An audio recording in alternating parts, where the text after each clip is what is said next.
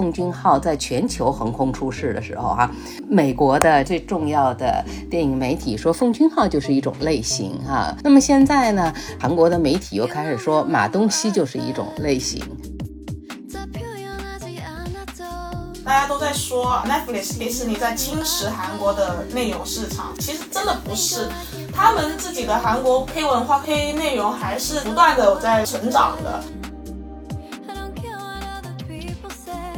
所有的国家的观众在电影院里就看两种电影，一个是好莱坞电影，一个是本土电影，所以几乎没有第三种电影的可能性。有一个电影是例外的，什么电影？晚秋。首尔之春，如果是垮掉了，那可能对于韩国电影真的就是一个重创。欢迎大家收听新一期的深交播客，本期我们来聊一聊二零二三年的韩国电影。我们邀请到了两位重量级的嘉宾来和大家做分享。首先是国内韩国电影研究的第一人，也是中国传媒大学戏剧影视学院副教授范小青博士。范老师和大家打个招呼吧。大家好，我是范晓青。所谓第一人，就是年纪最大的人，所以是第一人。谢谢，谢谢深交邀请我来跟大家一起聊聊韩国电影。二零二三年的韩国电影，不知道大家都看没看？看了多少部？看了多少部大荧幕的？看了多少个啊？这种网飞 OTT 的内容哈，我们可以大家啊一边听我们叨叨，一边呢想着您看过的这些呃 contents 哈。我们现在已经与时俱进的不要叫电影了，我们已经把它改成了 contents 了。嗯，来看这些影像内容，然后呢，呃，咱们也算是过个电影年哈。接下来是花外音的创始人 Yuki。华外音深耕韩影资讯很多年，也是非常资深的韩影媒体了。Yuki 和大家打个招呼吧。大家好，我是画外音的 Yuki，然后很有幸有机会能跟范晓青老师还有电车聊二零二三年的韩国电影，然后希望这次的交流也能让我们也能让听众能更加的去了解到韩国，不管是像。刚刚老师说的，除了电影之外，就 contents 这一块，他们究竟是一个怎么样的情况？说起二零二三年的韩国电影，大家脑子里想必不会有多少印象。去年出圈的片子，严格点来说，其实一部也没有。回看二零二二年，朴赞玉的《分手的决心》、《失之愈合》的《前客》、李正宰的《狩猎》都有着不错的口碑和热度。自从二零一九年的《寄生虫》拿到奥斯卡最佳影片和戛纳金棕榈以来，韩影每年都有几部非常惊喜的作品出现，像今年扑的这么厉害的还是第一次。今年是疫情恢复后的第一年，国内的院线虽然离疫情前的2019年还有一些差距，但复建效果其实还不错。韩影就很惨，2023年的年度票房仅比疫情期间的2022年多了百分之九，才有2019年的六成，这样的成绩实在是不太够看。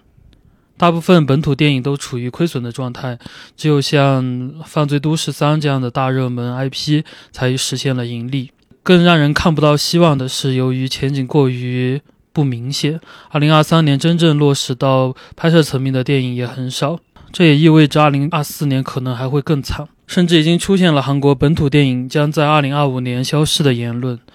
造成韩影如此低迷的原因，也是我们这次播客主要去探讨的一个主题。嗯，当然，去年年底以及今年年初，我们还是看到了不少好消息，《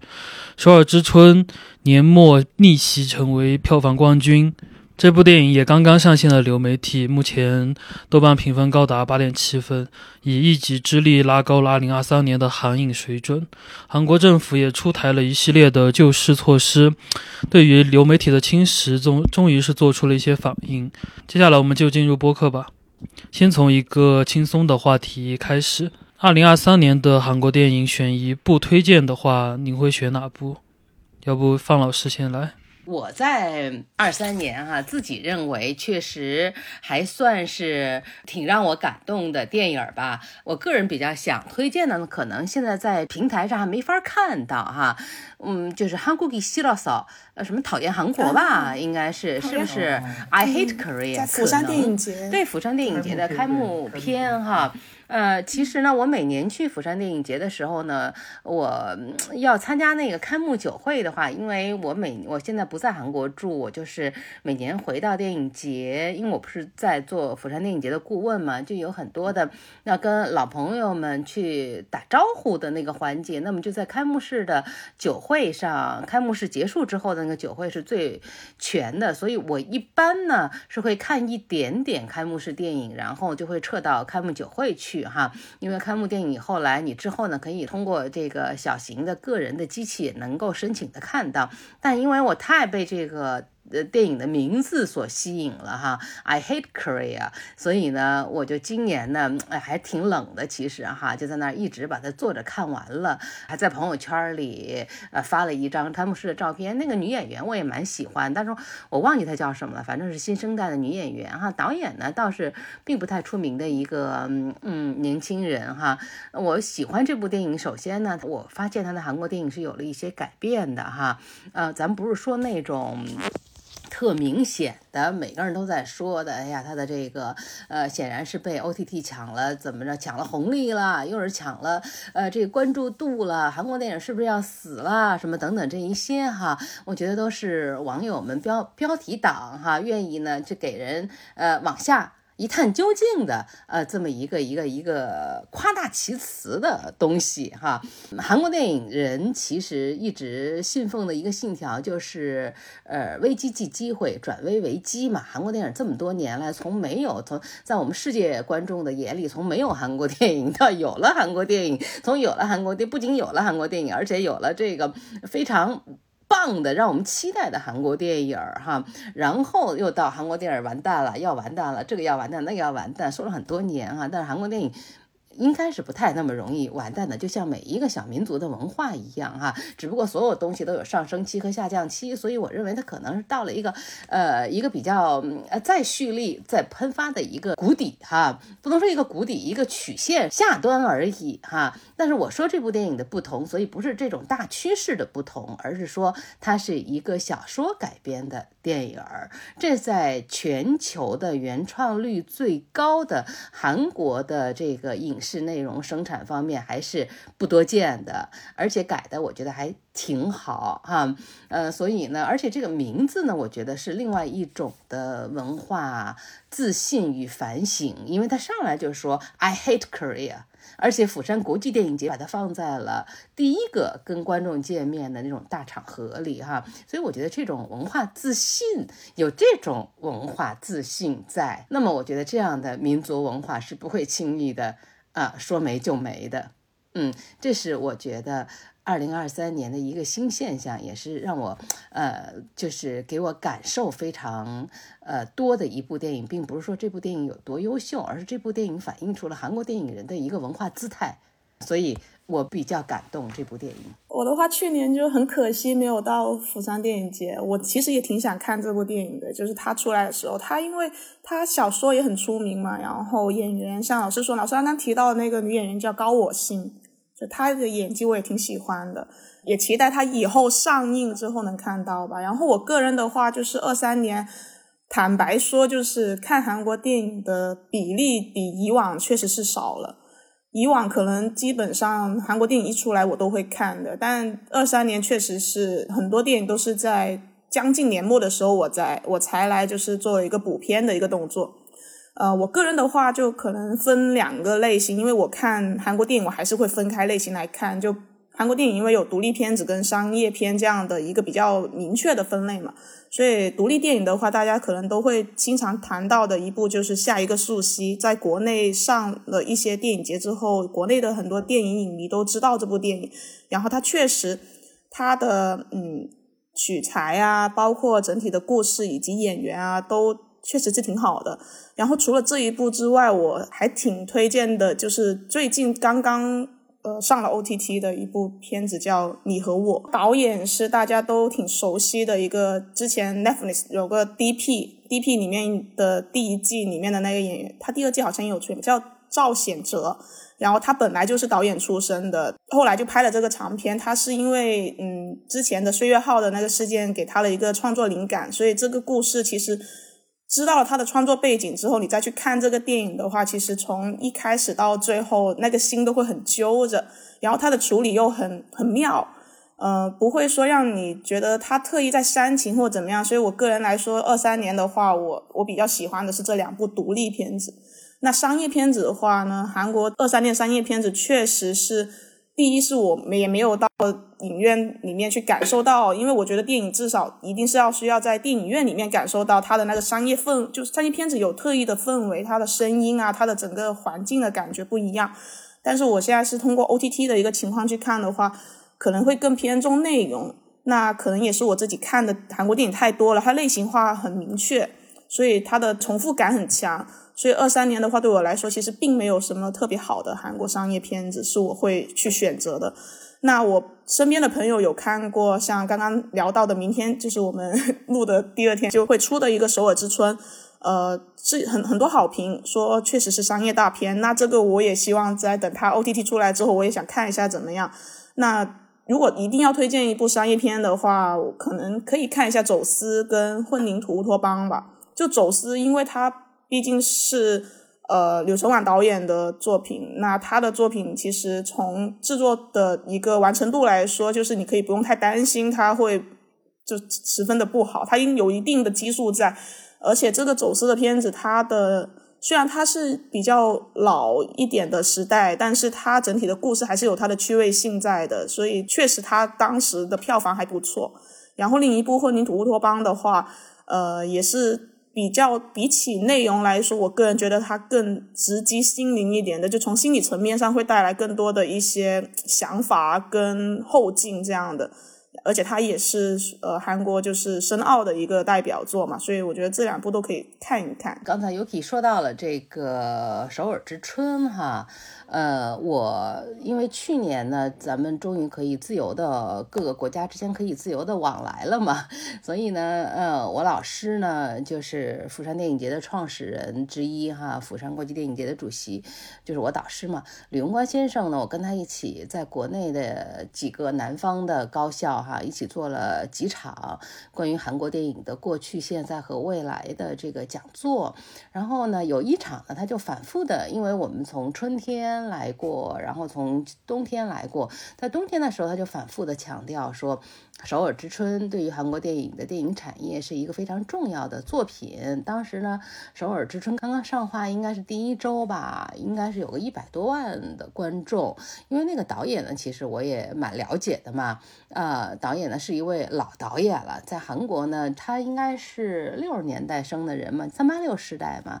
但是他和奉俊昊啊，和朴赞玉啊，他们又不太一样样哈，就是比他们更年纪更资深一点的人。按理说。说我们对于这样的商业片的老导演是没有太大的期待的，但是李荣光主席呢，李荣光教授就反复在强调哈，说这是一个资深的，他们叫中间级啊，坚是坚挺的坚哈，中间级的导演以这个公共记忆为题材做的一部传统的商业的电影，这部电影如果能够过千万的话，那么对。于呃韩国年轻观众层的一种检验。呃，对于这个市场是否还能消耗这种大体量的民族回忆的，就是比较 serious 的这种东西啊，这种题材是一个极大的呃检测剂哈。所以呢，他一直反复在强调这部电影儿。哎，没想到这部电影呢，呃，还是其实是不负众望哈，像当年的这个众多的承载着国家回忆的哈、民族回忆的这种东西一样。因为韩国电影就是很很奇怪嘛，我在多。多种场合也讲过，韩国电影和各个国家电影最大的差别就是它越悲情越卖座，哈，呃，所以呢，你看我们中国电影肯定不是越悲 越悲催越卖座的，对不对？所以呢，这个电影呢，它是非常值得去被重视的，去研究韩国电影民族美学特征的一个非常重要的片例。那也是跟我说的那个 I hate Korea 有着一脉相承的一种文化自信、文化反省。呃，这个他不会那么快的沉下去的一个很重要的案例哈。那么当然与此同时，刚才 Yuki 也说到了一个非常重要的，现在呃大家知道以前呢我们在说奉俊昊在全球横空出世的时候哈，美国的这个最重要的电影媒体说奉俊昊就是一种类型哈，他。不好说奉俊昊是善于做什么类型，而是奉俊昊就是一种类型，对吧？那么现在呢，韩国的媒体又开始说马东锡就是一种类型啊，所以呢，刚才我们说到了犯罪都市啊，犯罪都市就是 Z 时代的孩子们为什么会对犯罪都市这么认可？所以我觉得这是一个其实特别呃应该去思考、去研究的一个大众文化现象，因为大众文化现象暗藏了这个时。代的心理现象嘛，心理认同嘛，所以我觉得这是一个特别有趣的事儿哈。呃，马东锡的都是爽剧，都是跟过去这个港片儿蛮像的哈。啊，那么刚才 UK 又说到了继承港片最厉害的导演。啊，拍了《走私》，柳承晚是吧？《走私》这个片子呢，啊，也是一个大爽剧哈，呃，而且柳承晚的动作戏是就是比较有看点的嘛。那么这里头他又把这个女老大哈排在了第一位，又给女老大配了一个绝世美颜的 那男主角叫什么来着？赵寅成啊，对对对，赵赵寅成啊。所以呢，这个片子呢也是特别值得春节期间哈大家一看一乐呵，然后呢也是有着那个繁花的过去。的音乐调调的 这么一个电影哈，所以这几个片子还有点意思。那么说到了这个柳承完呢，我们就可以说到他。呃，之前在疫情期间拍的那部《摩加迪沙》哈，那个电影呢，如果没看过的朋友呢，我觉得也可以去看一看哈。其实内核很悲情，但是表面还是蛮有娱乐感的电影。那么说到《摩加迪沙》呢，我就又想到了前年我认为很好的一部电影哈，是这个林顺礼导演拍的，跟这《摩加迪沙》还是蛮像的，在海外的解救人质的啊，交涉这部电影也是。蛮好看的，都是双男主，所以呢，这几部电影我觉得都可以看。那么去年呢，我自己是就是因为去了戛纳电影节，在戛纳电影节呢看了几个韩国电影哈，一个是《棉》。呃，就是李善均可以说最后一部电影是吧？呃，然后不是，其实也不是他最后一部，目前看到的吧？对对对对，对他还有两部还会上。呃，对对，就是还没有上映嘛。嗯，看到的这个《棉》，我当时在电影院里还是呃挺喜欢这部电影的。呃，这部电影的导演呢是奉俊昊导演的助理出身，呃，所以呢他那种心理的张力做的还是非常好的。呃，然后李善均演的也非常。的好，呃，所以呢，我觉得在于缅怀。大家都知道李善均是个呃很冤的嘛，因为他一直给人的感觉就是那种非常正的那种形象哈，呃，甚至有一点点木讷，所以他经不起被被别人玩儿。非常严肃的就去赴死去了，所以我觉得这这当然都是一脉相承的哈，所以这个也可以看一看，因为缅也出了这个 O T T 的资源了嘛，我觉得这部电影对于一个年轻的导演第一部作品来说还是非常棒的。呃，另外呢，我在戛纳还看了两部电影，也是被这个韩国的呃电影手册哈 Cine 二十一评为了 Best Five，最后相提并论的两部片子，一个叫《call me G 蜘蛛窝》，呃，一个叫《乌里欧伊哈鲁》。我们的一天，大家都知道这是两位重量级的大导演拍的哈，一个是商业上重量的这个金志云导演，一个是在艺术上重量的这个洪长秀导演哈。那么我在这儿呢，坦白哈，这两部电影我都睡着了。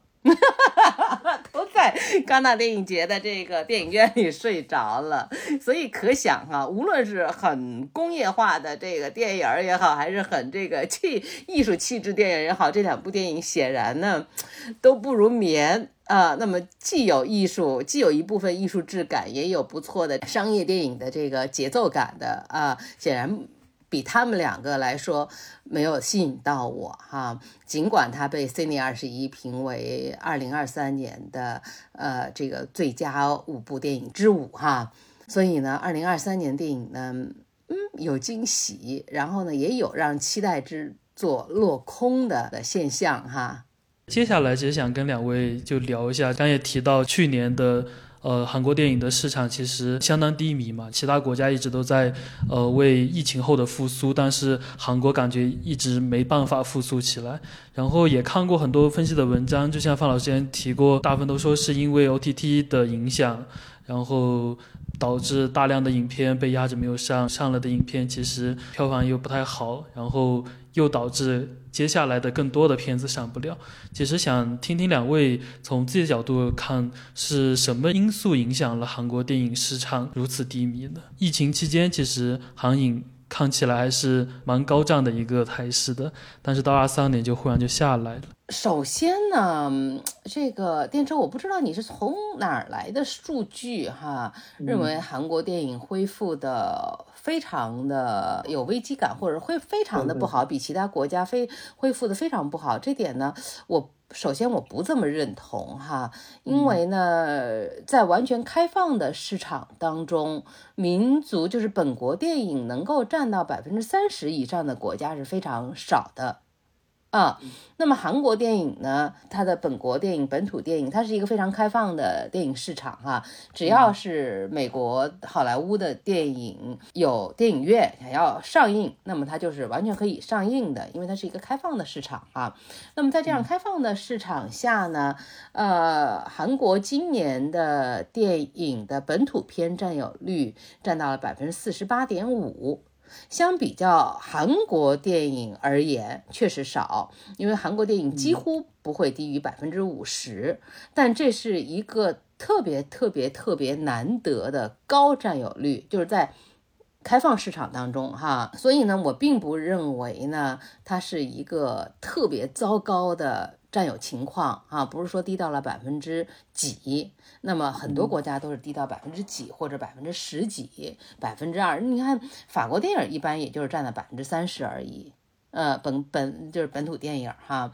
所以呢，我不认为它是一个极其糟糕的状况。当然，它是跟以前它的盛况相比，它我刚才就说了，它是一个曲线的。下步而已，呃，那么它确实在商业上可能让我们没有看到多少亮眼之作，但是呢，我们还是会关注到它的，因为它的人才还是在那儿的，它的技术还是在那儿的，它只不过是可能因为疫情，呃，让大家更习惯了在。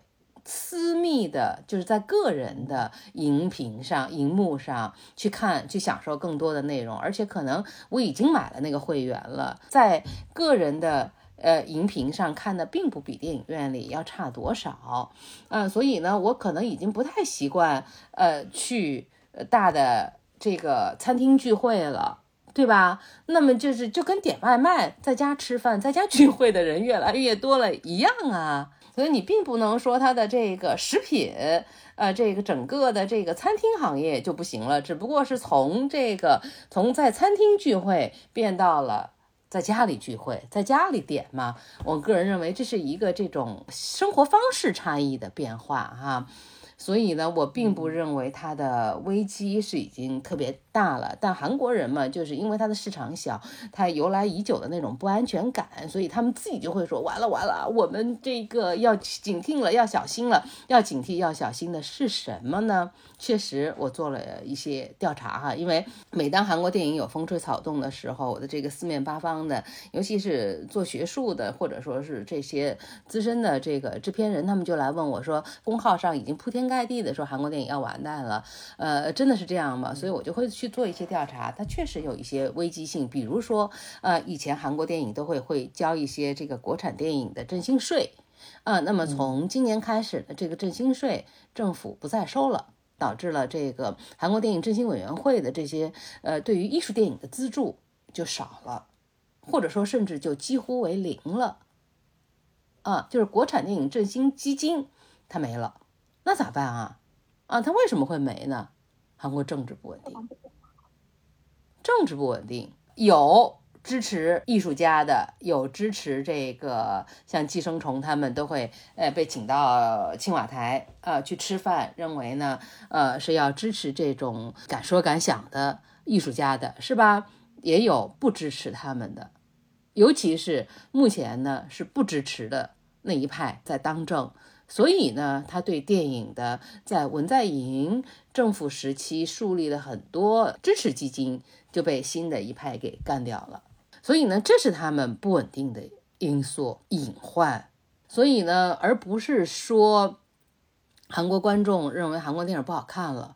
那他们还是要看他们国语的、他们本国语言做的。OTT 内容嘛，对不对？不是说韩国的这个就没有创意人才了，我不这么认为。他们相对的还拉上了这个剧集的制作水准呢，对不对？就像《繁花》把这个制作水准放到了那儿，给我们又树立了一个新的这个电视剧的质量。线一样嘛？我看了数据啊，二零二二年呢，确实是呃全球的这个总票房哈，呃恢复到了一九年的百分之六十点三，而韩国只恢复到了百分之五十四点七，但。确实，电影院的收入下降了，但我并不认为他们的创意力呀，呃，他们的这种消费故事的这种能力呀，或者创造故事能力就下降了。这点我觉得我还是不认可的，或者说，我还是要再观察几年的吧。因为我之前就写过一篇论文，我借用了，因为我特别。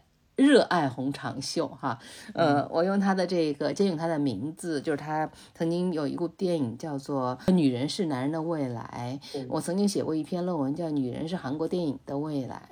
我认为在独立电影上面，女导演还有在商业电影上，女导演的这种势头都是呃非常猛的。所以我认为韩国电影的这几年的未来，就是给女性导演越来越多的空间、活跃空间。所以呢，嗯，这这个这一个势力的起来，总是不可能是一下子起来的嘛，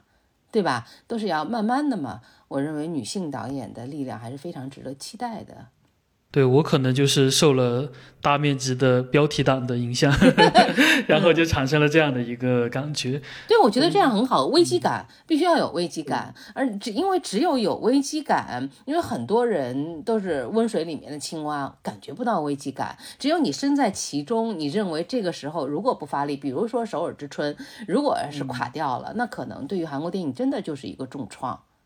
我的话是觉得，其实我们不能看数据，只看近一两年的，就是它应该要把它再往前拉。我们能看到韩国电影很好的时候是像一九年，呃，《寄生虫》突然之间火起来了，然后票房又蹭蹭蹭的上涨，前景都很好。但是其实那几年对于他们的之前的那几年来说，他们其实是一个上升的状态。所以其实现在二三年我们能看到的，他们说不好了。他们的感觉其实是只是因为我正在处于一个上升期，但是它突然之间有一个下降的一个过程，它并不是说它掉到了谷底，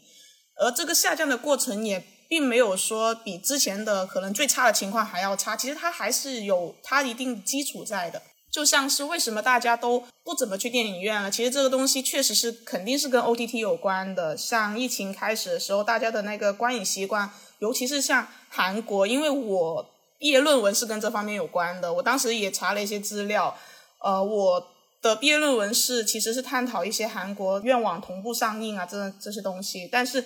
其实当时在韩国的那个呃市场里面，他们的观众对这方面的需求以及认可度或者是习惯度来说，它并不是很高的。但是一个疫情之后，确实大家的一个观众的。观看习惯，它确实是产生了很大的变化。那这种变化肯定是必然的，会导致观众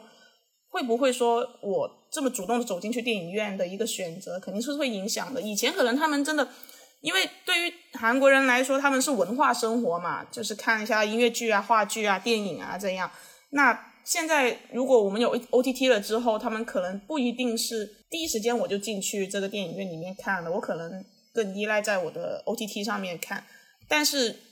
只能说可能是二三年确实没有一些特别吸引大家，呃，一定要走进去电影院去看的作品。但并不代表他们没有这样的作品，因为你看《首尔之春》就千万了嘛，他们的其实他们的观影的习惯还是有的，所以不会觉得他们是迎来太大的危机。但是他们确实是会需要更多，就是能吸引到观众，能主动一点去进入这个呃呃电影院去观影的这个作品。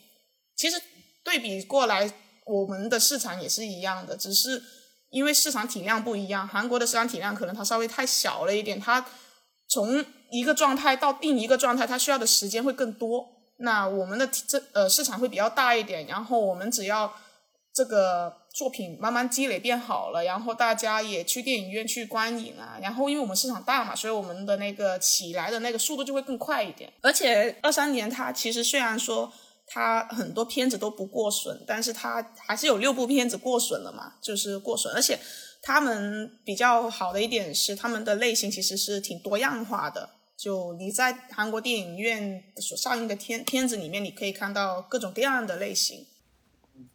讲一个笑话哈，那个二零一九年为什么韩国电影突然就在全世界哈成为一个民族电影的这个最具瞩目力的一个靶子哈？是因为二零一九年是韩国电影的一百年。我我一直认为呢，那是他所有老祖宗的福气都加持在了。呃，奉俊昊的身上哈，因为我曾经为了写我的书哈，我在韩国采访了三四十位这种重量级的电影创作人哈，因为当时二零一三、二零一四年的时候嘛，我经常就是跟他们不解或者说抱怨哈，或者说什么，我说，哎，太奇怪了，我说为什么奉俊昊就得不了奖呢？我说奉俊昊这么厉害，因为我自己最喜欢电影就是这个《杀人的回忆》哈，呃，他们好多人就跟我说。可能奉俊昊太韩国了吧？你看，所以奉俊昊的资本主义三部曲，哈，他就走出了韩国，他就知道了海外啊这个观影习惯什么。他又是个那么聪明，然后又那么细心的人，哈，加上老祖宗们的运气的加持，哈，所以二零一九年仿佛是韩国电影的一个爆发年，哈，呃，只不过它是一个呃仿佛的爆发年而已。然后呢，光机它不可能再有二零一九年的荣光了，所有东西都是到了顶点之后，就肯定就是要往下的嘛，只不过下多少那。加上这个这个疫情，加上这个疫情之后呢，这个全球的物价上涨，韩国电影票一下子涨了两倍，比我上学那会儿，几个电影票就可以我买一年的 OTT 的平台的这个会员了嘛，对吧？而且 OTT 平台韩国语内容那么多，而且大家刚才 Yuki 也说到了，韩国的这个市场太小了，呃，所以有识之士呢就知道我必须要打开市场，要打开市场。那么 Netflix 带来的是什么？带来的是平台世界主义的一个便利性。Netflix 在韩国的这个能够成为大家都不再抵抗它的一个最重要的原因，就是奉俊昊的义子他给了钱呐。所以呢，呃，这个都有很多很多的原因哈。就像其实疫情之后，我本来我个人是以前是非常喜欢去电影院的，我现在去电影院的频率也非常少啊，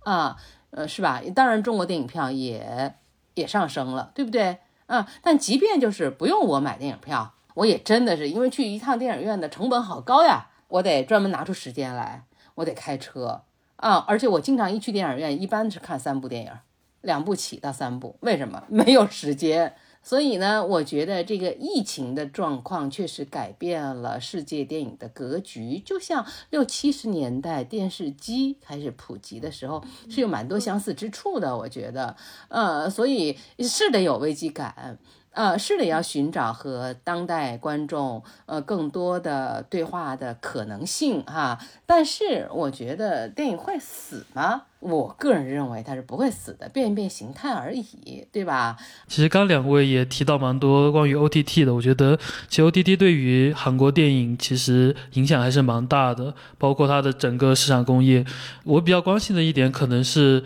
比如对于创作者来说。就是直接在院线上映和在 OTT 呃上上线来说，到底会有多大的一个区别呢？就他们是否能通过 OTT 能盈利，然后能继续自己的创作？我看其实网飞很多片子都是直接买断嘛，你直接就给给你一个创作费百分之。一百一左右 可能就买下来了，但这样对于它后续的回收呀什么的，可能没有那么大的一个吸引力。也想问问两位，对于创作者来说，在 OTT 呃上线和在影院上映，到底差距会有多大呢？呃，因为韩国的平均的国民收入还是很高的嘛，啊，是发达国家的水平嘛，对吧？那么，在一个这个消费偏高，然后每一个人的人均 GDP 又是发达国家的情况下，为什么他们的这个电影制作费比我们低，最重要的原因是他们所有人都知道他们的市场小啊，所以呢要把钱花在刀刃上。刀刃什么是制作费？那么演员怎么去过体面的生活呢？主创人员怎么去过体面的生活呢？就像你们要看那个朴赞玉的书哈，朴赞玉说，呃，他拍了一部，终于，呃，拍了一部就是 GSA 之后嘛，他终于敢说，他老婆终于敢跟别人说，我我老公是当电影导演的，那么他也终于敢在晚上喝完酒之后打车了，这都算是可以体面的认可自己职业的这个表现，对吧？呃，那么他怎么去维持这种体面的生活呢？你像他们的片酬都那么低。因为它有分成，就是在电影开拍的时候，他们拿最少的一部分报酬，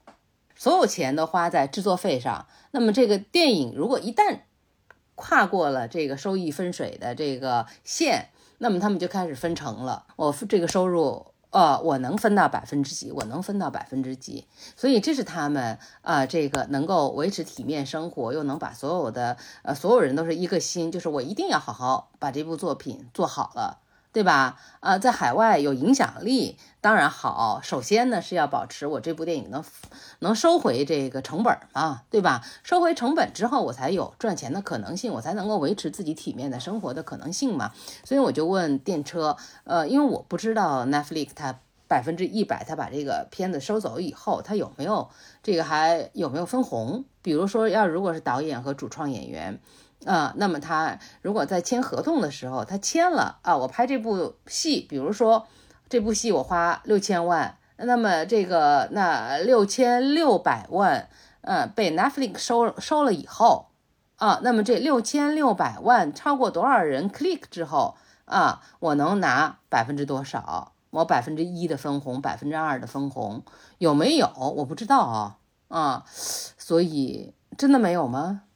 嗯，难道只有一个这百分之十是给制作费的？像我们说的那个给制作方有制作费嘛，对吧？啊，那他们凭什么来做这件事儿呢？嗯，怎么样去维持他们体面的生活呢？他们制作费还能还不高，就只拿片酬？哦，就像工人一样上班吗？我不知道啊，啊，但是片场的，就是那些普通的 staff 的里，呃，staff 他们是。涨了薪水了。呃，我这看得到一些消息是这样说，就可能有些片子就制作费的一百一到一百二就直接买断，具体有没有可能，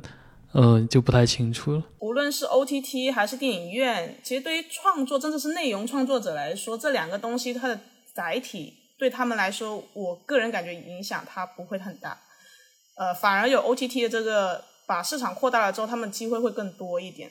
他们是。创作者嘛，对什么影响更大？我觉得是对像涉及到呃金钱啊，就市场方面的制作公司啊那些，他们可能才会有更大的一些影响。你创作者来说，肯定我觉得应该是好处比坏处要多吧。因为同样如果没有 OTT 的情况下，一年能上电影院或者是能制作的电影是这么多，那你做出了的内容出来，它你不一定就能。最终呈现成一个成品，但是你现在多了一个 OTT 的市场的一个可能性，那是不是就代表你这个作品有可能出来的可能性会更多，然后被大家见到的可能性也会更大一点？其实对创作者来说，它应该是一个，我觉得是应该是一个好事情。嗯，前两天哈，在韩国有一个 issue 哈，有一个热点是什么呢？是马东锡的一部电影儿，本来是。不是给网飞定制的哈，嗯，我们也看到了《荒野》啊，韩国还是大家讨论的蛮多的，就是《荒野》本来是拍的是电影儿，然后拍完之后呢，他就直接卖给了这个 Netflix 了。啊，然后这个水平呢，好像也就那么回事儿，对吧？完全呢就是马东锡类型嘛。我们刚才说了是马东锡类型哈，呃，所以呢，呃，这件事就让大家又讨论起来了。呃，这个你本来是要进电影院的，然后呢，你就直接卖给了网飞，就摇身一变成了网飞的一个定制内容啊。大家在讨论这个对电影行业有什么样的影响，对整个行业的影响哈，嗯，所以我觉得这跟可能跟 Yuki 说的也是有一点关系的哈。但其实这个的话，早在咱们疫情期间，那疫情期间大家都是理解的嘛，大家都是理解的，因为没有办法上到电影院。嗯，因为没有办法上，但但他这个不是没办法上到电影院，而是他拒绝去了电影院，然后直接他又是一个韩国电影圈现在炙手可热的这个能够左右票房的明星，然后他啪卖给了这个 Netflix，所以这个呢还是挺遭韩国电影圈的人质疑的一件事儿哈。嗯，只是分享一个这个热点。所以是不是也是我我我想问一下，因为我也不知道，其实之前不就说，呃，韩国也不也前一阵子不是提出了那个窗口期的问题嘛？其实是不是也算是促进了他们要提出这个窗口期延长的这个一个的原因？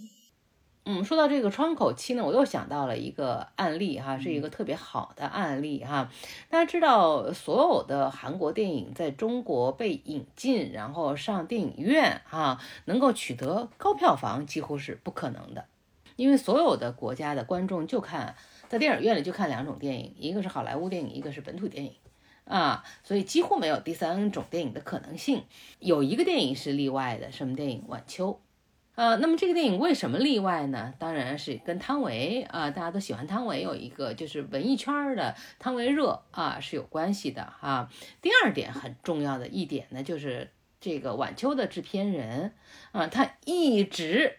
把这个版权。放在自己的手里，没有分发给任何一个 OTT 平台，没有分发给任何，不仅仅是 OTT 哈，电视台平台什么的。后来他就跟我说，他说我为什么要自己损失，宁可损失也要抓在手里呢？我就想看一下这部电影在中国上映能有多少的这个热度啊！果然他成功了，这是一个非常，我记得他当时 hold on 了两年程度吧。我们能够看到，如果真的在所有的地方都看不到。哦，这是一种饥饿营销的极端的案例哈，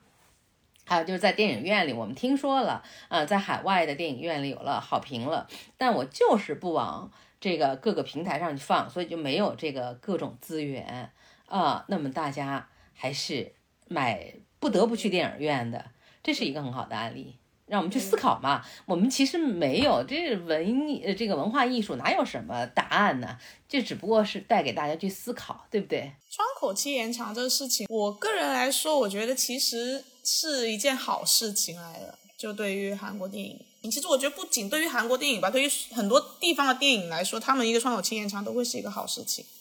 然后，因为韩国电影它有很多的电影制作，它是依赖这个。政府的资源金啊，那些去进行发展的，呃，之前就针对前一阵子说的那个延长的那个窗口期，它其实是有针对性的，它不是说我所有电影我都希望它能达到延长六个月，它其实是最开始能先让自己资源的作品能达到延长这个窗口期，这个是对于他们本土的票房就是。他们的出发点肯定是希望说，我延长了这个窗口期，然后就有可能让更多的人进电影院去看这个电影，然后让这个电影的票房或者说整体的票房是会上涨的。嗯呀，但是会不会是真的这样呢？其实还是要看市场嘛，就看观众会不会真的会去进去看，不会说你真的你上上足了很多个时间，然后你很久不上那个 IPTV。大家是不是就是一定是会去电影院去支持这个电影呢？也不见得一定是。但是对于这个窗口期的延长肯定是好，因为网上的资源太猖獗了，大家人很多人的心里就会有一个就是啊，他很快就会出资源了，那我是不是就可以不用去电影院看了？如果对于我喜欢电影的人来说，我觉得挺不尊重电影这件事情的，就是。虽然我也是，我也可以在 O T T 上看，但是如果我是带这个心情，所有如果所有观众带这个心心理去想的话，那就会有更多的人不进去电影院看这个电影。怎么样才能再吸引更多的人去电影院看呢？因为大家都觉得我 I P T V 我下个月就出来了，就你看日本他们就是一定是半年后才会出来的，所以很多人关注日本电影的话，他其实就算多么喜欢，他要不就是得。去到日本看，要不就是我就乖乖的等半年后他出 IPTV 了，然后我才能看到这个片子。那其实也挺好的嘛嘛。但是因为韩国的这个窗口期，它其实本来没那么长的，就是因为疫情的时候，它突然之间就怎么第二个月就出来了？因为呃，我记得大概在疫情左右之前有一段时间是香港市场上韩国电影其实是很很紧贴韩国电影的上上映期的，基本上韩国电影上了大概下画一个月左右吧，然后或者甚至有时候试过同步去上映，那时候是香港追的比较紧的，然后才出来 IPTV，但现在后来慢慢就变成是。韩国呃上了，然后下画一个月左右不到，然后 IPTV 就出资源了。制作公司肯定会有这个考虑嘛，要马上的就是卖出去赚钱回来。但是他就没有考虑到像刚刚老师说的，如果我不那么快卖出去，形成了一个所谓的饥饿营销，这个片子其实是不是会更有就是让大家进电影院的可能性，或者是更有盈利的可能性？就这个其实。还是需要大家去探讨的一个东西，没什么太多绝对答案。我觉得是因为跟市场的变化会有关系。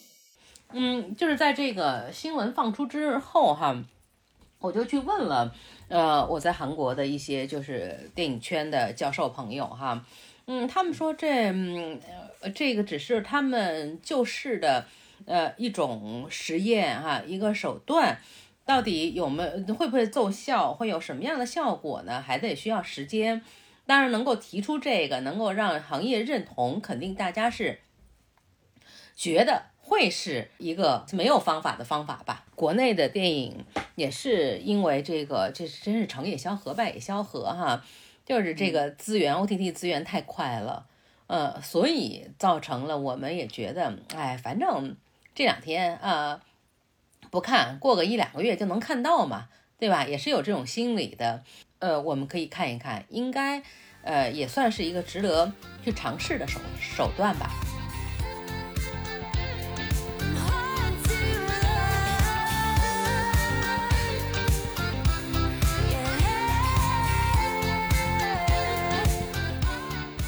呃，我觉得其实想请两位聊一个关于就是。呃，韩国电影和 OTT 合作的一个历史吧，就是从什么时候开始合作，然后发展到现在这个样子的。我觉得也可以给，因为大大部分的普通观众可能对于韩影的呃模式其实没那么了解的，也可以借此机会跟大家科普科普。呃，我了解的情况呢是，二零一五年的七月份呢，Netflix 就在韩国设立了嗯这个分公司了，然后二零一六年一月开始运营的哈。那么一七年的《玉子》就上映了，所以呢，它应该，嗯，它一开始呢一直搬不动韩韩国市场啊，因为韩国是继法国之后，对于文化和商业不要跟我相提并论这种观念非常强的，就是韩国文化人的抵触心非常重的，呃，这么一个。一件事儿哈，一个事件，他们把它当成一个事件，这是紧跟在法国之后的哈，因为法国呢是第一个呃在跟美国谈一揽子商贸协议的时候说文化在外，那所以韩国呢马上就追了上来，韩国就成为紧跟着这法国这个文化在外。呃，这一系列的这个外交政策的一个强有力的保护者，以及文化政策的制定者，所以呢，这个一开始 Netflix 无论是在民间的商业上面，还是在人们的这个文化意识上面。呃，他根本是插不进去的。但是通过支持奉俊昊的《玉子》，当然这也让这个，呃，一方面也让戛纳电影节这些资深的这个艺术为主的这些电影节哈，因为《玉子》当年是进了戛纳，但是不被戛纳的这个评委们认可的一部电影儿。但是紧接着，啊，《罗马》就得了。奥斯卡的最佳电影奖，对吧？所以 Netflix 就通过这两个呃，在文化上边缘国家的呃这个内容的支持，一个是墨西哥的导演，一个是韩国的导演，都是在文化上的边缘国家，对于他们的这个。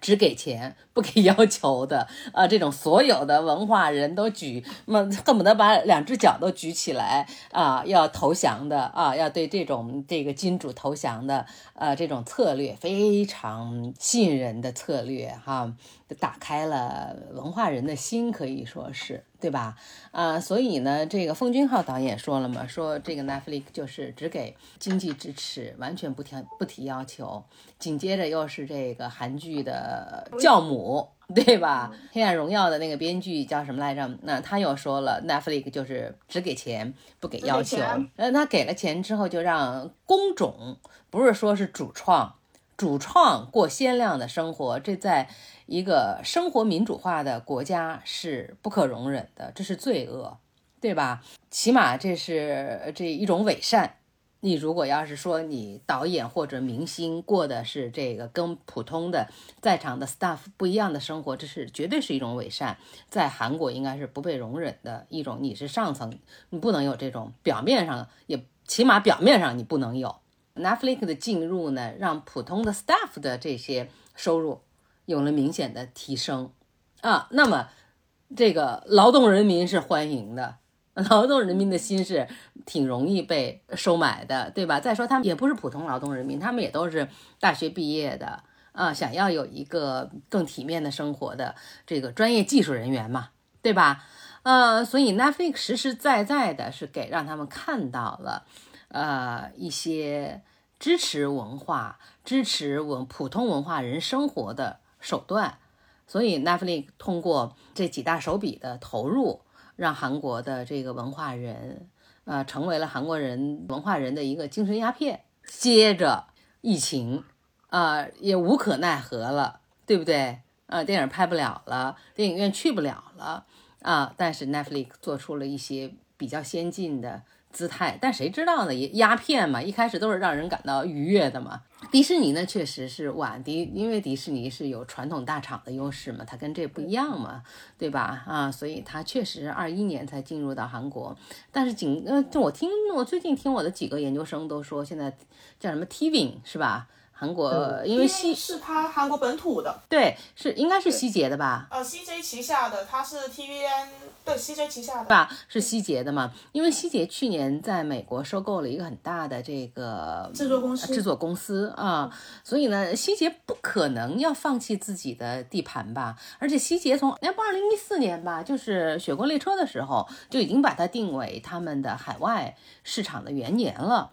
那所以我觉得，韩国无论是文化立国也好，还是这个文化企业哈，确实也是比较有野心也好，还是他们的这个市场太狭窄也好，所以我觉得他们不会放弃这一段。我听我的好几个研究生说，就是好久没做了啊，听上去特别这个雅哈达叫什么啊，有点小下流啊，有点小 B 级的。这个就是啊，对，我想说说这个，因为。当时我就我就在想，大家都在说啊，Netflix 啊，然后迪士尼在侵蚀韩国的内容市场。其实我觉得，其实真的不是，他们自己的韩国 K 文化、K K 内容还是就是不断的在呃成长的。然后像呃，刚刚二零二四年刚刚跨年的那一段期间，不是出了一部叫《死期将至》嘛？我我下载了，我一直八集一共对吧？一共八集，嗯，我同事安利给我还没看。我就那一部也是 TVN 的，老师刚刚说到的很久不做，它也是 TVN 的，就是它也是本土的一个流媒体做出来的东西。其实 TVN 这个流媒体大家可能对它不算很熟悉，但是其实它早期最开始的时候，他们之前做的很多网剧。就是那种韩国现在目前做网剧还挺多的那种短而小的那种网剧，他们是做的特别多的，也是也是很出名的。他们做那个网剧，对你说的短而小的是多少分钟的？一分钟有也有，三五分钟也有，然后现在十多分钟的也有，就他们的模式不断的在变化。最开始的时候可能是做一分来钟的那种，又短又快的那种，然后后面慢慢有在调整，因为。我个人是觉得韩国的短剧市场，就短剧的发展跟国内短剧发展是换过来的。韩国是从短时间慢慢到长时间去发展的，然后中国的短剧市场其实是它最开始是先从长慢慢变短，像现在我们开始啊做一些小程序短剧了。就他们，我觉得两边是反着走的。像迪士尼的话，其实也是因为之前 Moving 之前不是很火嘛，超越人族，对，也是大家才是觉得，哎呀，迪士尼要终于可以。活过来了，不然迪士尼会不会也要退出韩国市场了？因为之前很多像一些华纳啊那些进了韩国市场，它最终还是退出了嘛。只有奈飞是狠狠的扎根在了就是现在的韩国这个影视圈里面，算是对。另外还有一个现象哈，我也想跟这个播客的朋友们分享哈，就是在 Netflix 就是这种 OTT 平台的剧集越来越吸引大多数的消费者的。这个同时哈，好多人都说这个韩国导演原来是从来不涉猎韩国韩国电视剧的拍摄的哈。韩国是一个分门别类非常清晰的，就是产业圈呃圈层比较清晰的这种地界哈。拍电影就是拍电影的，拍剧集的就是拍剧集的，拍广告就是拍广告的，不会互相岔圈，不会去抢别人饭碗儿。呃，就像这个拍电影的宋康昊从来也不去拍剧集一样，为什么呢？呃，这是这是有有这个经济学做支撑的哈，就是你要想看我，那么你必须得掏呃两碗牛肉面的这个钱到电影院来看我，我的私生活也不会被曝光啊，我不是通过私生活曝光，我要吸引这个广告商的眼光啊，而在电视剧里出来的演员，他们就是免费的演员。呃，就是我打开我就能看，它是亲切的，啊，它也当然也也有很多这个都超都是需要演技做做支撑的啊，只不过每个人定位不一样，我是要去花钱有仪式感去电影院看，我还是要这个免费的。你打开我就能看到它，它是有这种嗯平易近人的吸引力的，还是我在华丽的这个这个杂志上，在这个大的这个广告品牌上能看到？但那韩国只有一个女演员是可以互相串台的啊，谁呢？就是来自星星的你的那谁，全智贤。只有全智贤是又可以演电影，又可以演电视剧，还有可以弄广告的哈。但是像他这样的这个明星太少了哈。呃，所以呢，这个自从 Netflix 开始让这个韩国电影圈的。人互相串台到这个剧集圈哈，然后破圈儿做出了个这是世界级的剧集内容啊，这确实是电影导演的力量哈。所以呢，电影圈的无数的这个优秀呃这个男导演们 开始进入到这个剧集圈儿啊，但是传统的那些拍电视剧的所谓的 PD 啊，大家都听到啊，喜欢看韩剧的人都知道有 PD 这个词儿。P.D 是什么呢？Producer 啊，所以在电视剧集当中，Director 并不重要，导演不重要，而是呃作家查嘎啊，作家 Plus P.D，作家是一剧之本儿，然后这 P.D 呢就是指挥啊各个剧组各个工种一起来干活。来把这个作家的剧本完成的这个人，就是又是制片人又是导演哈，就是电视剧导演不重要，在原来只要把剧本完成了就行，完成度越高越好。所以这些 P.D 们就很紧张了，大部分的 P.D 啊，不是说顶尖的 P.D 啊，为什么？因为他们。市场越来越小了，电影圈的导演们开始进入的。那么，为什么电影圈的导演要喜欢进入到 Netflix 来拍剧集呢？这是我现在在写的一篇论文啊。为什么呢？因为他有说故事的需求，而这个故事不是三十集的，不是二十四集的，不是四十集的，啊，不是要消耗我的人生能量去干的一个挣钱的事儿，而是把我说故事的能量出来，咔嚓六集。八集，OK 了，嗯，六集八集是很考验你的说故事以及你怎么样去结构、去节奏这些东西的啊，这是有节奏感的导演。你们大家不觉得吗？现在电影越来越长，的电影院里经常你看我被搞死的一个电影就是《花月杀手》，我一开始以为是一个很轻松的 片子，没想到三个小时把我整个的时间，我去啊！我觉得哎呀，你看三个小时可以拍四集了，对不对？嗯。啊，所以呢，几乎完成了一个现在的剧集了，对不对？所以电视电影的导演非常驾轻就熟的，就因为他有说故事的热望，就进入到了 Netflix 的剧集模式当中。而传统的电视剧的人员抗议的很多，因为他们越来越被淘汰了。啊，而我现在开始敢追剧了，就是因为我觉得，哎，六集八集。这这这这追个几天就追完了嘛，对吧？我之所以好多电影没看，什么都是因为我在追《繁花》，三十集确实很需要时间。之前也有也有讨论过，就是现在的电影时长变得越来越长了，就很多电影一上来就一百二，然后要不两个多小时。以前其实电影都会控制在一百一左右。然后这个一百二其实导致了很多问题，包括制作的成本上涨，然后故事节奏有变化，有的有的可能就是以前九十九十来分钟、一百分钟讲完的故事，节奏很好的，你硬要塞到一百二，它整个节奏就有点涣散了。然后也有导致就是到发行那边，就是院线的排片就导致有问题。但是现在就是不知道为什么，就是本来人电影院可以赚十场钱，现在电影院只能赚八六场钱了，你说是不是？对对对对对对，但是就是这个把时长变长，这个好像大家好像像。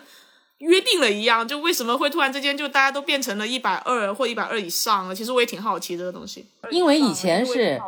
是农耕社会，是这个工业社会，都是很简单的，出去锄地或者去工厂上班啊，最多就是看看书，远个足。现在呢，啊，是什么信息社会？信息太多了，讲完一个人，讲完一个故事，太复杂了吧？我想可能是这个原因哈。嗯，所以呢，嗯，对，但但其实我记得之前好像也跟别人讨论过这个问题，就觉得，呃，包括国内的片子也越来越长了，就说担心大家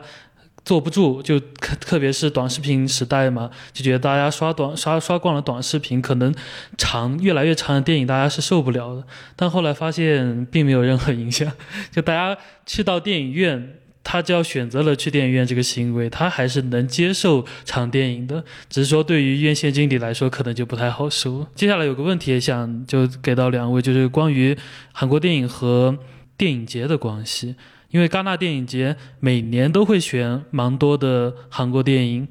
像去年其实特别有有代表性嘛，就是每个单元都有一个，从一种关注，然后到后来到一双周呀，到掌印呀、首映单元都有。然后其实一直以来，从最早像《釜山行》，戛纳也一直在选韩国电影，就是韩国电影和戛纳电影节。或者是其他电影节的这些关系到底是怎么建立起来的？就是能像中国的商业片，就很少能说是能去到戛纳的首映单元或者是展映单元去，嗯，展映。跟我聊一次，把我这个研究生的课全上了，是吗？釜山电影节呢是九六年呃创办的哈，那么创办的初期呢，他们就有一个想法。一呢，大家他们这些知识分子，因为他们是七个人，其中有五位都是知识分子哈，他们当时就在想呢，嗯，怎么样能把这个韩国电影的变动，因为他们就像冰山上的一角哈，那个奉俊昊、呃朴赞玉，他们都只是冰山上的一角。只不过在二零一九年，那个冰山那一角特别的璀璨而已。那么接下来的这个三分之二的体积都是从九十年代开始的，呃，那么就是从这个韩国电影新浪潮，其实韩国电影新浪潮是八十年代就开始了。那那么知识分子们就已经发现了韩国的这个各种政治的、社会的、经济的、文化的变化啊。那么变化，他们就需要一个出口。一个出口呢是国内的这个市场上的出口，一个呢就是海外在文化价值、艺术价值上面对于韩国电影认可的这个出口哈。所以自然而然的，他们去考察了好多电影节，觉得哎，电影节好像应该在有海的地方啊，应该是这个适合大家聚在一块儿。不要忙碌，每天被办公室的电话所打扰。那会儿也没太发达的这个通讯设备嘛，啊，你要去一个跟这个政治、经济、文化中心有一定距离的地方啊，然后是一个适合休闲的度假的氛围，最好有大海、有美酒，对吧？啊，那么还有很多可以高谈阔论的这个叫什么 c o l l e 素材。那么就是电影嘛，对吧？啊，所以呢，呃，这几位七君子呢就想着，那我们是不是可以在釜山啊？当时釜山呢还只是一个，虽然一直是第二大城市，但其实还是一个小渔村嘛，啊，是以传统的制造业为主的这么一个城市哈。那在釜山去做，因为它但是它有海云台呀，有海有云呐，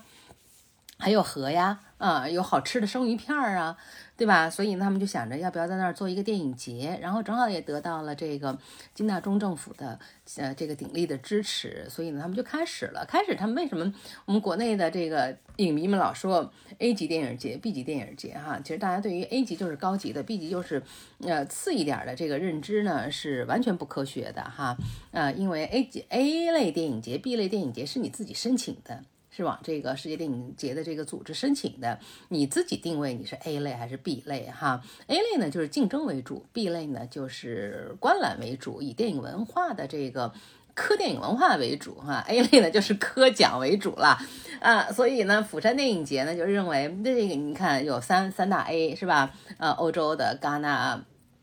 威尼斯和柏林，呃，那么谁还会把这个最顶尖的作品来送到釜山，名不见经传的一个这个呃文化国家来评奖呢？肯定得不到 A 级的电影到你的竞赛单元去嘛，是吧？那索性我们就做 B 类，就让文化生活，呃，我们享受这些文化生活。所以那些呃在三大国际电影节上得到认可的电影都可以被邀请到韩国来，对吧？就让我们的观众。呃的这个文化生活得到极大的满足，让这些呃这个大的导演、大的制片人、大的明星都可以到这个名不见经传的小城市，甚至是呃东方的听都没听，以为只是一个休战线国家嘛，休战国家啊，来看一看不一样的风土人情，是吧？但是他们的到来势必会刺激韩国电影人，会刺激韩国的电影观众，会刺激韩国的电影文化。所以呢，这个九六年电影釜山电影节果然一起航啊，就吸引到了世界的这个目光。同时，他们肯定不仅仅是只要请进来，他们还有一个更重要的目的是要走出去。嗯，但走出去不是只要韩国电影走出去，他们一上来就是还是蛮有文化担当的，还是文化蛮有文化野野心的哈，就想着。啊，把亚洲的电影人在我们这儿，呃，被认可之后，一起要走出去。但是毫无疑问，他们一开始就请来了柏林电影节的选片人、戛纳电影节的选片人、威尼斯电影节的选片人，把这些选片人咣叽往这儿一请，他们看到了，哦，原来我们没有看到过的韩国电影，没有看到过的亚洲电影，在这儿这么的丰富，他们当然需要这些发现，呃，新鲜的，呃，发现。呃，锐利的发现不一样的讲述方式的东西，所以呢，毫无疑问，就很多的韩国电影和崭露头角的亚洲电影人的作品就被带去了。因为我和韩国导演当中和李沧东导演的关系算是一直维持的，就是比较好的。我也偶尔的会到韩国，就会跟跟李沧东导演聊天哈。有一次呢，那是应该二零一四了吧，我发给他一个很大的问题，我说我问他，我说导演，您觉得韩国电影？呃，最重要的呃，这个潜力何在哈？您认为什么呃是最重要的力量，让韩国电影能够成为二十一世纪最具代表性的民族电影？然后他就跟我就聊起了电影节，他就说，你看现在。但凡是有点名气的电影节，都是嗯，以韩国电影能够被邀请到的数量是一个很重要的考核的这个，好像哈，就是让观众觉得能够磕一下这个电影节的一个重要指标哈。一般的每一个单元，呃，最主要的单元一般都会有十位韩国导演十部作品，那么这十位韩国导演的十部作品都是各有不同的。可以说是千姿百态的，没有一个相似的哈，不是像我们第五代都是这个要找那种大的历史叙事的，第六代都是呃这个个人在一个就是现向现代化都市发展的过程中的挫折和成长的啊，不是没有这种统一的标签。你说奉俊昊的电影、朴赞玉的电影、洪长秀的电影、金基德的电影、李沧东电影都是不一样的。对吧？所以他说这可能识人识色不一样的，就是每个人都不一样啊。然后呢，他们都是韩国电影，都具有某一种韩国就是能够吸引观众的特质。那这也许就是韩国电影所具有的最重要的力量吧。啊，所以就在这儿，又就是刚才电车所提到的，为什么每一个电影节里的每一个单元当中，就像一个呃这个必需品一样。有韩国电影儿，对吧？那这个没有这个韩国电影，就是这个呃无宴不成席了，感觉就是是吧？它是宴会必须的东西，所以我觉得这是韩国电影确实在文化上、在艺术上哈，能够有它的一席之地，在二十一世纪哈是最重要的一个文化现象。所以九六年的时候，他们第一届的时候就请来了柏林，就是我们刚才说的哈几大电影节的选片人、首席选片人和选片人哈。那么这个柏林电影节的选片人一下子就看到了这个被奉俊昊和呃朴赞玉呃这个奉为这个老祖宗的金启勇导演的呃作品。他们到了韩国，他们才知道，哇，韩国在六十年代就有表现主义，呃，这么具有表现主义，这个这么具有弗洛伊德意识的以及表现主义手法的，呃，这个作家型的导演啊，而且是 cult movie 嘛，啊，小众的这种啊电影，所以呢，他们就磕到了。啊，磕到了之后呢，就说啊，我们要给这这个复原，把它电影做复原。我们要做金启勇的回顾展，因为金启勇，釜山电影节做的第一个老导演的回顾展就是金启勇，因为是一帮知识分子做的嘛。像我老师就是韩国最著名的电影学教授嘛，电影批评家嘛，呃，所以呢，他们找来的就是，哎呀。就说要给这个金曲勇做回顾展，金曲勇呢也是这么多年哈，终于有了出人在世界上出人头地的这个 机会啊，也当然是很开心哈。但这个命运就是很奇怪，金曲勇导演在要去柏林电影节之前，家里失火了，他跟他太太就哎这个香消玉损了，所以也是一个哎就火了，就真火了。所以这个釜山电影节对于韩国电影、对于亚洲电影的贡献。是有目共睹的，这二十多年的历史哈，明年就是三十周年了，呃，所以也是很快的就成了亚洲规模最大的电影节哈。其实它并不是 A 级、B 级，它是一个 B 级电影节，但绝对是亚洲这个影响力最大的电影节，因为海外去的记者、海外去的呃这个影评人呐，还有这个选片人是最多的。对，听你说的时候，我其实想起了平遥电影节，因为平遥电影节今年也有个非常大的变化，就是。呃，贾导也邀请了很多电影节的选片人到平遥去，我还蛮期待，如果真的能像呃釜山电影节这个路线的话，哎，那华语电影还是很有希望的。特别期待。是的，是的。就刚刚其实一直有聊到釜山电影节嘛，釜山电影节今年也有个非常大的改变，就是换了新的主席。我觉得，呃，您是不是也可以从这块稍微聊一聊，就呃为什么换，或者换了之后。釜山电影节会有哪些改变呢？到目前为止，应该是他们七君子，就是初创者都已经退休了。呃，李云关主席呢是早就定了，他要在这两年要退休的，因为他的年龄也越来越大了。他也是一直是特别倾尽全力来培养年轻人的，因为他自己做教授出身的嘛，对吧？所以呃，这个对于年轻人的培养，他是一直倾尽全力的哈。尤其是我自己个人特别难过的一件事，就是金志石，就是首席选片人，在戛纳电影节突发心脏病哈。去世，那么，呃，就是初创者就开始慢慢的，好像退出了这个釜山电影节的舞台哈，嗯，就是韩国人是一个挺在乎。名誉的一个种群吧，我就像世界上最悲催的总统，唯一的一个自杀的，不也是在韩国吗？对吧？就是他们太特别注重名誉，特别就像我刚才说的，如果是导演或者是演员在片场。被人认为，被普通的工作人员认为，呃，你好像是有着贵族倾向的，或者说是比我高一等的想法的，那么他很快的这个名声就要完蛋了啊！所以韩国人很注重这个这种大众中的名声吧，啊，尤其知识分子哈，所以呢，加上政府的。大家也知道，这个釜山电影节在金志石先生去世之后呢，就遭就因为 diving bell 就是那个潜水钟的事件，啊，就遭到了朴小姐的这个调查。呃，所谓调查呢，就是开始，呃，给釜山电影节找一些呃问题嘛，对吧？啊，所以呢，釜山电影节呢就越来越被伤到了元气。现在呢，也也是全世界的政治都很复杂，政治生态都很复杂。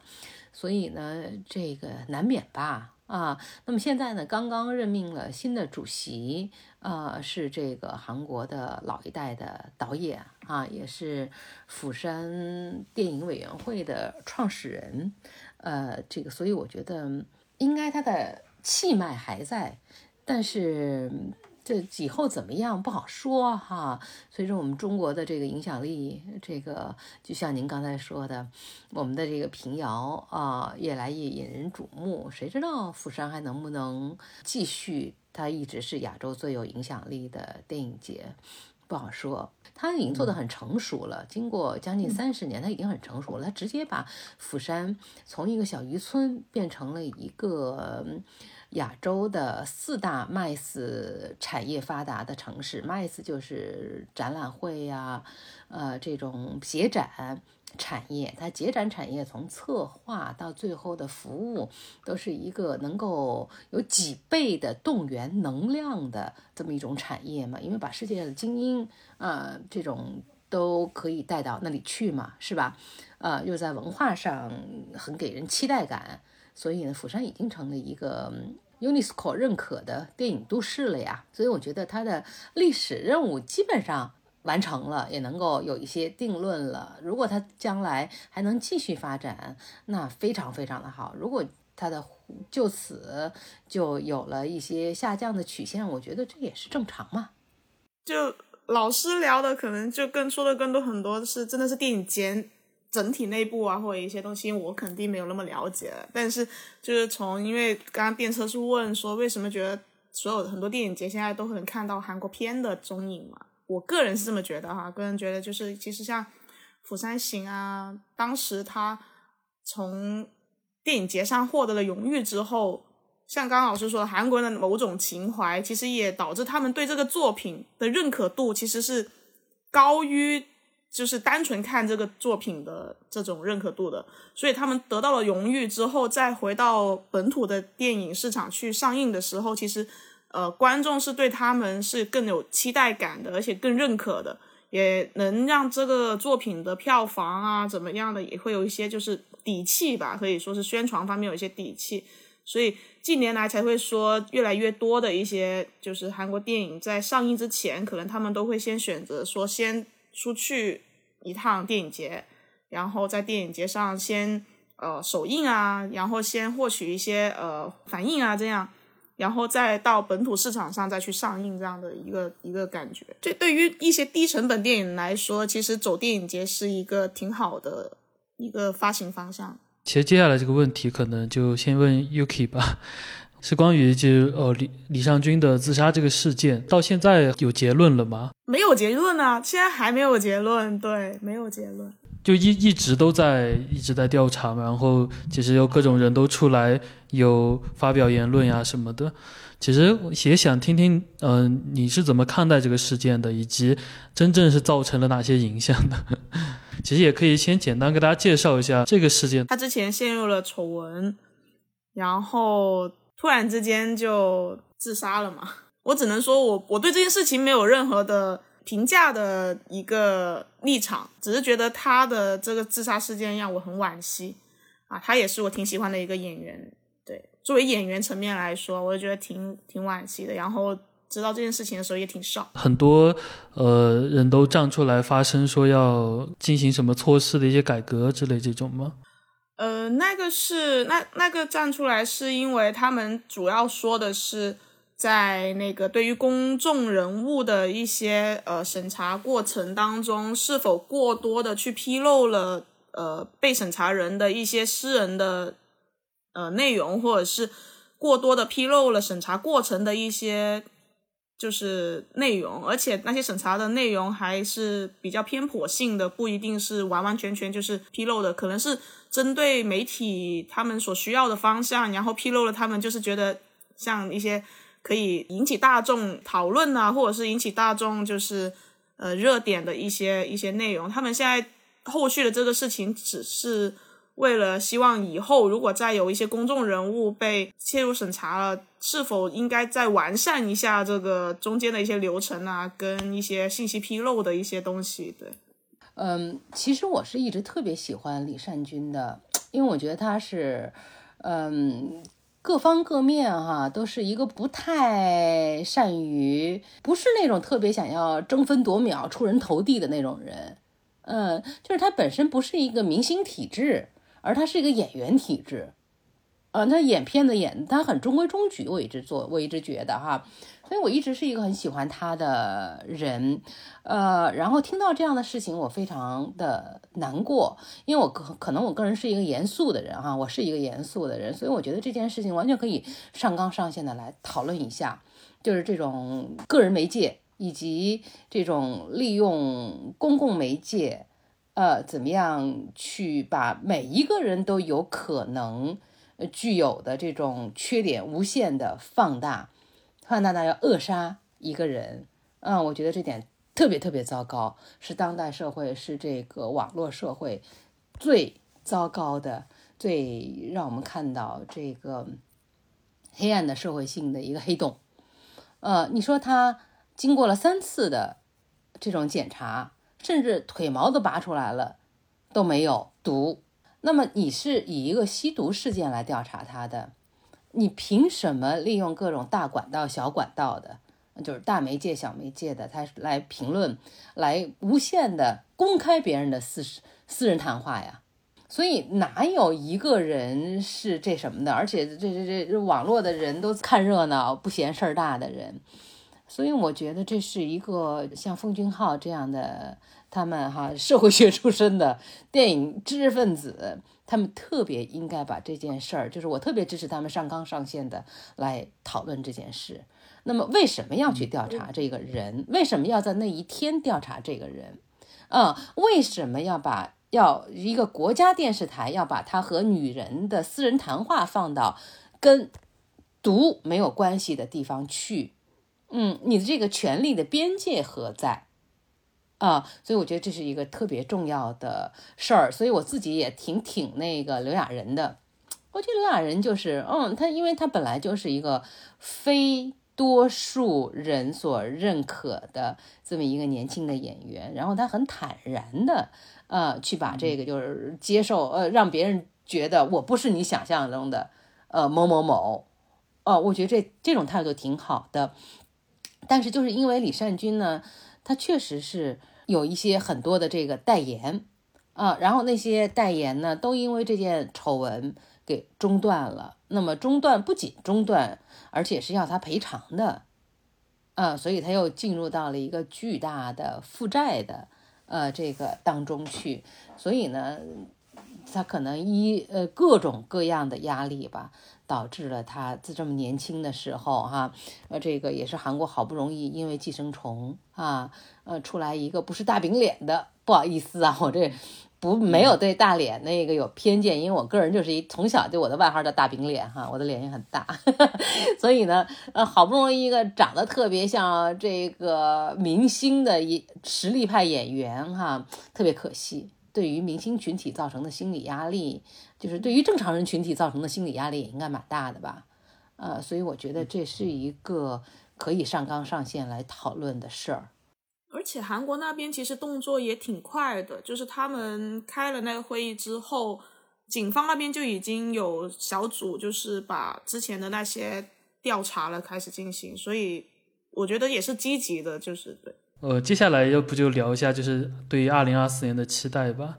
因为我们其实也看得到，最期待应该就奉俊昊的新片马上要上了吧。我觉得这点也可以多聊聊。这个《Mickey 十七》肯定是一个期待之作哈。我本来当我本来应该去年吧，我想请奉俊昊导演参与一档那个访谈节目，然后我就给他呃写了电邮，给他发了短信，然后呢，他就给我发来一个这个 voice。呃，就是声音的这个信息，呃，在深夜里，他说特别疲惫，真的特别疲惫。他跟我说说，范老师，那个我现在英国呢。说在英国在做我的新电影儿，说我特别希望能和呃中国的学者们聊一聊这个电影儿，聊聊我电影，但现在今年肯定是不行。他说，因为我在呃我进拍摄比较长，所以呢，他说等我回到韩国，我们来约时间哈。后来呢，我就看他的这个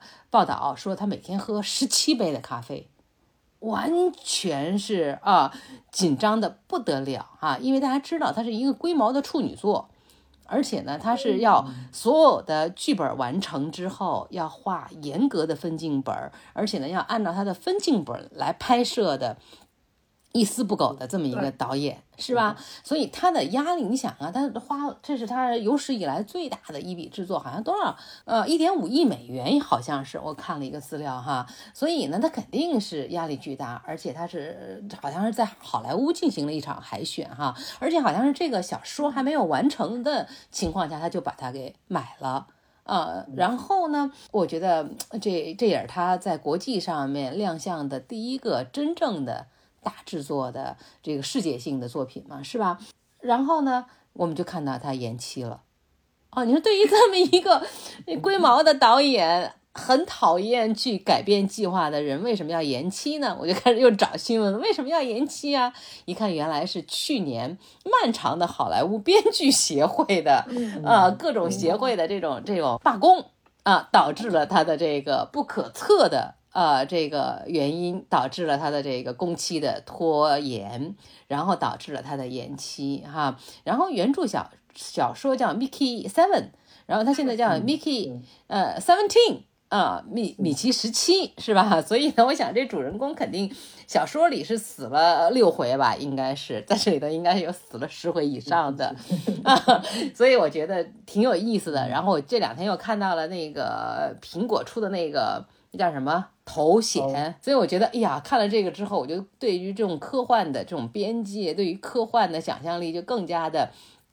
有期待感了，所以我觉得《Mickey 时期》肯定不是一部韩国电影，只不过是一个韩国导演拍摄的电影而已嘛，是吧？里头也没也没大饼脸书了，对不对？也没有宋康昊了，对吧？嗯，所以我觉得这个电影肯定是特别值得期待的。那 Yuki，你说我我的话，其实我本身就是奉俊昊导演的影迷，嗯，我也是，所以我肯定是最期待这一部的。说个小插曲，就是当刚刚老师有提到《玉子》的时候。就是不是说 Netflix 玉子嘛？当时我是在韩国看了电影院里面看的，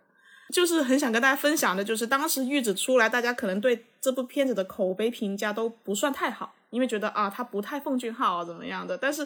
我作为在电影院看了两次，而且是两次 看了这个玉子的时候，我是想说，就他的那个声音啊，是音效，包括整体的场面，整体的制作。真的应该在电影院看，没在电影院看真的是大家的损失。所以我对玉子的评价还是挺高的。好，要我们再说回来，现在我觉得二四年值得推荐的韩影就是，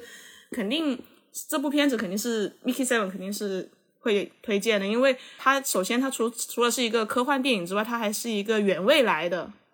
这种可能性太就是很很有想象力的一个作品。所以而且奉俊昊去做，我觉得大家都。就是不仅影迷吧，就全球都会很关注这个事情，大家都会很关注他。然后除了这个的话，其实我自己本人还会挺关注柳神丸导演他的《老手二》，就说明年会有他的《老手二》嘛，所以我自己也挺挺，因为我自己个人也就是很喜欢那个外由内刚出品的作品，他们的那些作品也挺好的。然后还有就是奈飞的电影吧，奈飞今天刚出了 line up，呃，Netflix 的话可能就宋仲基那一部《卢吉婉》，然后还有就是我个人的话可能会期待那个大洪水，对，《卢吉婉》是 Young Film 的制作的，我我其实我个人看电影挺看制作制作团队的，就可能是我自己个人习惯，所以有些个公司的作品就是。不管是导演或者是演员，就有某些公司制作的作品，我都会去 follow 一下。对，他是宋仲基的，也是小说改编的，然后是郑子宇拍的，郑子宇导演也很也很也很很棒。之前《银娇》啊，然后还有呃，这他拍的东西都很好。对，但是他是开发，他不是导演，他是开发，然后导演是一个新人导演，是韩国电影学院。的新人导演拍的，大家都可以留意一下。还有几部电影啊，也是蛮值得期待的。首先，你看汤唯他先生啊，准备了好多年的啊，一个电影叫《这对我也很那什么哈，《Wonderland》啊，这这个这个这个名字吧，就跟那个很像哈，《Wonder》，我很好奇，《Wonderland》呃。这部片子其实我 follow 了很紧，因为我喜欢的演员有有出演。然后他其实的故事内容就是，我不知道大家还记不记得之前有一部片子叫《勇斗》，然后其实我自己也也一直这个非常期待的电影哈，但是一直也没上画，就是呃，二零二零年，就是我们在最 down 的时候，那个戛纳电影节那年不是办了吗？啊，那年都没有分组竞赛什么的，就是邀发表了他的这个邀请名单嘛，其中有一个是向着幸福的国家。就是林长树导演的那部片子，林长树的对，然后是那个崔明植和朴海日那部片子，按好像说是二四年要上，所以这当然，当然这是仓库片儿哈。嗯，我还是很喜欢林长树导演的，因为他是一个用黑色幽默。啊，用这个黑色幽默来这个解构大的政治历史的黑洞的这么一个人哈，所以我还挺喜挺期待他的林长树导演。另外呢，还有一个就是，呃，叫什么《黑色祭祀》，你们还记得吗？啊，《黑色祭祀》，呃，口门擦在的，嗯，《黑祭祀》就是完全一部幽魂电影，或者说是叫什么电影？神秘主义电影。但是《黑祭祀》不是已经上映了吗？如果是那一部，早就上映了。那个黑祭司那个导演的新片叫《破庙》，又是一个这样的电影，又是一个那个神秘主义的电影啊。所以呢，我觉得这个，而且又是崔明植演的，因为崔明植老演这种现破墓。庙吧，他庙，但他的中文是破墓，对对对，他即将要上，他二月二十二号就上了。坟墓的墓，坟墓的墓，你想啊，崔明植就是那种一看就给人那种变态啊，然后特别的让人这种无法想象的啊，那种带到给人无法想象的电影的预测的那么一个角色，是吧？就像就像那个限制级十九岁那个电影《杀人恶魔》，我看见了恶魔。啊，就是好像村民之一出现，就像一个不可预测的恶魔那感觉，所以我这个破墓，对，就是这个坟墓被破了，你听听多惊悚啊！啊，这种这个电影我也挺我也挺期待的啊，这名字就挺就挺 B 级片的，对吧？还有这个戛纳的呃这个女神全度妍啊演的一个电影《左轮手枪》，我也挺期待的。左轮手枪好像是不是本来二三年的时候就已经出过拉呀，还是怎么样？反正最近是公开剧照了，就是应该是对二三年的时候杀杀青杀青的，对对，所以呢，我还是也蛮期待的。然后还有个哈尔滨啊。一个叫哈尔滨的，啊，然后我有一个关系蛮好的这个 producer，就是电影的制片蛮大的制片人啊，就是的朋友，他的制作公司叫哈尔滨，我以为他拍的哈尔滨呢，一看不是他制作公司的，是在哈尔滨发生的一个英雄事迹，是一个主旋律电影，说的是韩国人对。最崇拜的，除了这个李舜臣之外，韩国人最崇拜的第二个人，毫无疑问就是在哈尔滨刺杀伊藤博文的那个安重根，尤其是让玄彬来演安重根哦。哦，而且是玄彬结婚生孩子之后的第一部大电影吧？啊，是吧？我觉得还挺期待的。关键他导演也不弱呀，导演就是叫什么内部者，还有南山的部长们。对对对。啊，这个商业片的新秀啊，这位导演拍的，所以我还蛮期待哈尔滨，尤其跟中国冥冥之中有很强烈的关系，抗日的。所以我觉得，呃，看看他们的这个民族主义电影怎么拍摄。嗯，咱们把它娱乐化、泛娱乐化？我觉得这是特别值得期待的一个品种。这也是可以写一个论文的话题了。对，嗯，是的，就是韩国电影当中怎么样来来结构不来结构抗日题材的啊？嗯，对，从暗杀说起。然后说起刚刚那个提到 Wonderland 的时候，就是我我会想起那个李俊毅导演之前不是做了一个 OTT 叫《永的远方》嘛？其实他们两个对他的那个故事的设定有点类似，也不是说一模一样，是类似。然后也是那种软软科幻啊那样的，所以其实对于《Wonderland》刚出来的时候，其实挺挺好奇，也挺期待的。但是确实他让我等的太久了。去年说上也没上，然后今年听说今年是会上，听说对，都可以期待一下。最后，范老师的新书其实也快出版了嘛，就是《韩国电影一百年》。像之前提到日本电影，大家总会去看四方田浅院的《日本电影一百年》。一百一十年，四方天险原是日本电影一百一十年啊。之前是一百年，近最近更新到了一百一十年。现在聊到韩国电影，其实也可以来看韩国电影一百年。然后范老师要聊一聊这本书吗？对，其实我是一个特别慢、特别不出活的人哈，所以呢，呃，熬了好多年，然后正好在二零二零年的时候把这本书的初稿写完了。呃，韩国电影一百年，我当时觉得，因为我无论是在教学过程中，还是在跟大家就是聊天儿，或者是做研讨会的过程中，就发现对于韩国电影的热情哈，就是年轻的观众们都特别有热情，但是呢，对于韩国电影的认知呢，却就是缺乏那种呃真正的系统的或者是学术基础的呃这个中文书啊，做这个奠定，比如说世界电影史啊什么之类的哈，他们。就是对法国电影啊，对于德国电影啊，对于呃这个好莱坞就不说了哈，对于这些日本电影啊，都是有一些梳理的，有一些官方的学术的可信的材料的做梳理的。而韩国电影因为它起来的太晚了嘛，那么好多的这些大的名家们写的电影史当中都没有收录韩国电影，功耗特别好哈，是让好多的这个有电影理想、电影热情的年轻人把很多的他们所就是。呃，感受到的东西，所想要了解的东西，写出了给很多的，呃，写了出来，让很多的这个年轻人能够呃跟他们分享。但是呢，也有一些不严肃的，毕竟不是做学者的嘛，哈，并不是有学术基础的这种材料。所以呢，我觉得我。这么多年了嘛，研究韩国电影这么多年了，韩国电影也值得去写一写，也值得去大家拿它这个做一个材料，去让更多的年轻人，呃，就是这个材料能做出更多，说出更多有趣的东西，有意义的东西。所以呢，我就写了这本书哈。写这本书，我还是因为我自己写专栏出身的，所以呢，我又不，我虽然是个学者，但是又没有那么严肃哈。所以呢，我就分了。这个为了吸引更多年轻朋友的注意，我就专门分了呃四大天王、四小天王、四老天王啊 来写韩国电影的传统是什么，韩国电影为什么出来的，那么韩国电影的变奏又出现了哪些？所以呢，可能大家呃看起来就比较轻松啊。所以呢，希望呢今年在呃上海三联能够顺利的出来，也因为呢是疫情哈，一直是这个原因那个原因耽误了一些时间，所以。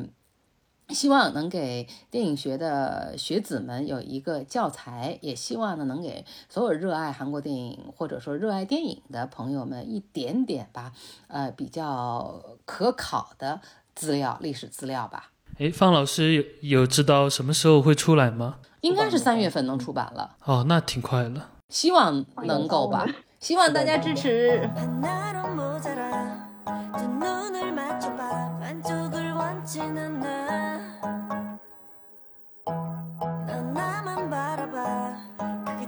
미안한 거야. 욕심이 아니잖아. 파도처럼 몰아치다가 되어고 연할